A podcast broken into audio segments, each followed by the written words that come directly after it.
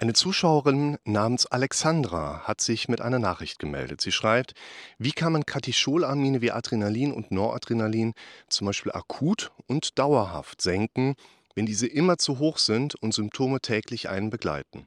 Auch das ist wieder eine sehr spannende Frage von euch, auf die ich natürlich gerne verschiedene Antwortperspektiven mitgebe, damit ihr für euch schauen könnt, wie könnt ihr das auf eure Situation übertragen. Wenn wir uns mit euren Fragen im therapeutischen Prozess beschäftigen, dann ist es mir immer ein wichtiges, euch auch aufzuzeigen, wie man aus Therapeutensicht mit Fragen umgeht, denn der Mensch neigt dazu, nach Dingen zu greifen, die ihm angeboten werden. Das kennt ihr zum Beispiel aus der Fußgängerzone, wenn euch irgendein Prospekt zugereicht wird und man automatisch danach greift. Die meisten der Dinge, nach denen wir greifen, brauchen wir aber eigentlich gar nicht. Wir haben sie danach in der Hand und erstaunlicherweise haben wir sie dann auch viel länger in der Hand, als wir eigentlich selber wollten. Und deshalb ist man aus der therapeutischen Seite sehr darauf geübt, eben nicht direkt nach Dingen zu greifen, auch wenn man natürlich im ersten Moment diesen Impuls erlebt und sich ja auch durch Werbung manipulieren lässt. Das lässt sich ja gar nicht vermeiden. Und wenn wir jetzt diese Frage aufgreifen und sagen, ha, wir gucken uns erstmal die Frage näher an, anstatt direkt in eine Antwort zu springen, fällt ja auf, dass da schon eine Suggestion mit drin ist. Die lautet, dass die Zuschauerin über zu hohe Katecholaminwerte sich beklagen müsste. Und das ist eine ganz interessante Frage, weil die Katecholamine, wie hier dargestellt, Adrenalin unter anderem, sind letztlich Stoffe in unserem Körper, die in bestimmten Situationen ausgeschüttet werden oder mehr ausgeschüttet werden und verschiedene Dinge bewirken. Und wir reden typischerweise davon, dass eben Symptome wie Panikattacken sehr stark mit einer erhöhten Ausschüttung von Stresshormonen assoziiert sind. Und wir eben auch sehen, dass zum Beispiel Benommenheit, Schwindel, Derealisationssymptome über diesen entsprechenden Einfluss von einer erhöhten Stresshormonausschüttung im Körper entstehen, wenn es vielleicht gerade nicht für eine Panik reicht. Also wir sehen dann solche Symptome eher bei konsequent leicht erhöhten Stresshormonwerten. Was führt dazu, dass unser Körper davon mehr ausschüttet? Grundsätzlich ist es erstmal so, dass wir quasi nur so im Volksmund von einer Ausschüttung von Stresshormonen sprechen. Denn im Prinzip läuft unser Körper die ganze Zeit über eine gewisse Ausschüttung von Stresshormonen. Die werden die ganze Zeit ausgeschüttet. Aber bestimmten Situationen halt deutlich mehr. Und wenn eben deutlich mehr ausgeschüttet wird, dann hat es in der Regel immer einen Grund. Ganz, ganz selten auch mal einen organisch-körperlichen Grund. Aber in der Regel, und das eben sehr häufig, aufgrund der Dinge, die wir so erleben, weil unser Gehirn natürlich darauf gebaut ist, dass Gefahren, die unser Gehirn erkennt, entsprechend auch eine körperliche Reaktion nach sich ziehen können. Und das kann eben sein, dass wir irgendetwas im Außen erleben, dass da jetzt was Gefährliches auf mich zugeflogen kommt und das würde das auslösen. Aber das, was hier draußen vielleicht gefährlicherseits passiert, findet ja quasi immer nur in meinem eigenen Kopf statt, wo unsere Realität gebaut wird.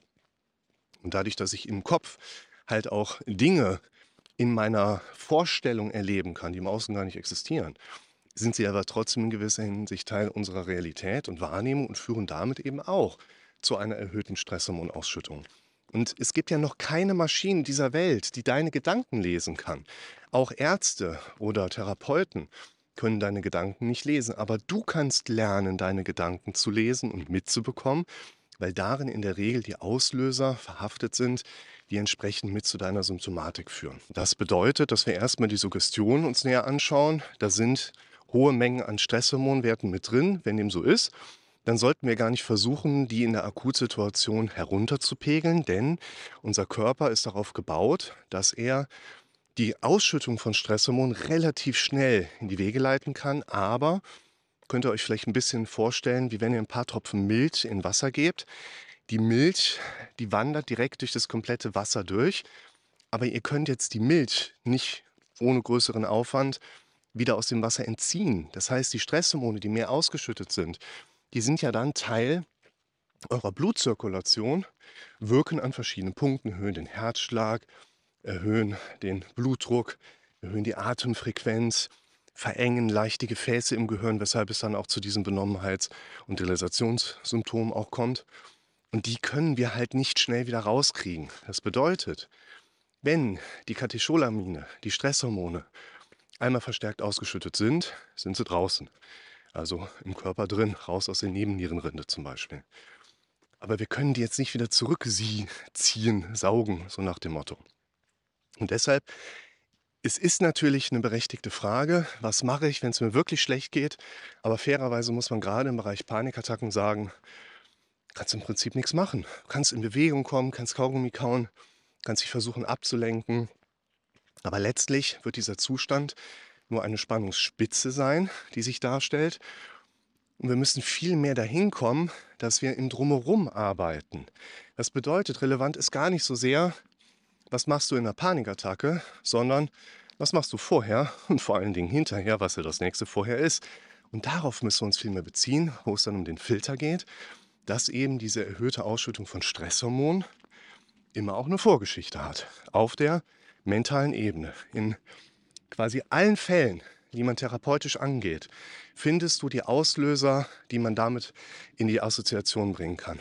Das dann immer der einzige Auslöser ist. Da muss man dann nachher gucken, weil es natürlich auch körperliche Sachen gibt wie Anstrengung, aber auch Blutzuckerschwankungen, Substanzgebrauch, Alkohol, zu wenig getrunken, Intoleranzen, die natürlich auch schon Symptome mitbringen, auf die man dann auch mit einer erhöhten Anspannung reagiert. Und gerade nochmal zurück zum Anfang, wo ich gesagt habe, da ist die Suggestion drin, dass die Zuschauerin da tatsächlich erhöhte Werte hat. Ich empfehle euch nicht, in irgendeine Messung der Stresshormone zu gehen. Da gibt es verschiedene Gründe für. Zum einen bieten die Testungen nur sehr wenige Leute an. Das ist dann auch schwierig, die zu überreden, dass man das kriegt. Dann kostet das nachher teilweise viel Geld. Und wenn man dann solche Tests macht, in der Regel über Speicheltests, dann hat man Werte, die einem trotzdem keine Verlässlichkeit geben, weil vielleicht ging es mir an dem Tag gar nicht schlecht und ich habe trotzdem erhöhte Werte. Dann denke ich auch so, hä, äh, macht ja gar keinen Sinn. Vielleicht ging es mir an dem Tag sehr schlecht, aber die Werte sind normal. Wir können mit diesen Werten in aller Regel nichts anfangen. Und ich erzähle euch mal eine kleine Story von einem anderen Klienten, der hat auch immer wieder Situationen, wo er relativ knackig in Panik gerät. Er lebt das zwar nicht jetzt pauschal als Panik, aber das Herz geht dann hoch, er ist so angespannt, ihm wird übel und das Herz tackert ihm so richtig weg, schlägt in der Brust mit Extrasystolen. Und er hat eben auch Vorhofflimmern in der Anamnese. Das heißt, da schaut man dann natürlich schon ein bisschen genauer hin und überlegt, könnte das etwas sein, was jetzt für diesen Patienten gefährlich wird. Ob vielleicht in diesen Situationen immer ein Vorhofflimmern auftritt, um das er sich bemühen sollte. Und ist weit nie was rausgekommen. Ne? Also habe ich mit ihm dann doch dahin gearbeitet, komm, das können halt wirklich so Anspannungssituationen sein, wo du dann immer so stark unter Strom stehst. Und gab es eine Situation, da war er in der Klinik, war in der Abklärung, war auf dem Belastungs-EKG und hat sich richtig verausgabt und ist dann mit der Ärztin ein paar Flure weiter. Die hatte ihm dann eine Möglichkeit gegeben, wo er sich frisch machen konnte. Und in dem Moment, wo sie zur Tür raus war, paf, alles da. Antisymptomatik, volle Bandbreite. Und da war er sich unsicher, was macht er jetzt? Ruft er die jetzt zurück? Kein Handyempfang, keine Klingel auf dem Zimmer, da es ein Bereitschaftszimmer war. Als ich wieder angezogen habe, gesagt, hey komm, ich gehe jetzt gerade duschen und dann erzähle ich das der direkt, vielleicht können wir noch mal ein EKG machen. Und dann kommt er nach fünf Minuten wieder zurück in das Behandlungszimmer, setzt sich zu der Ärztin und in dem Moment wieder Ruhe.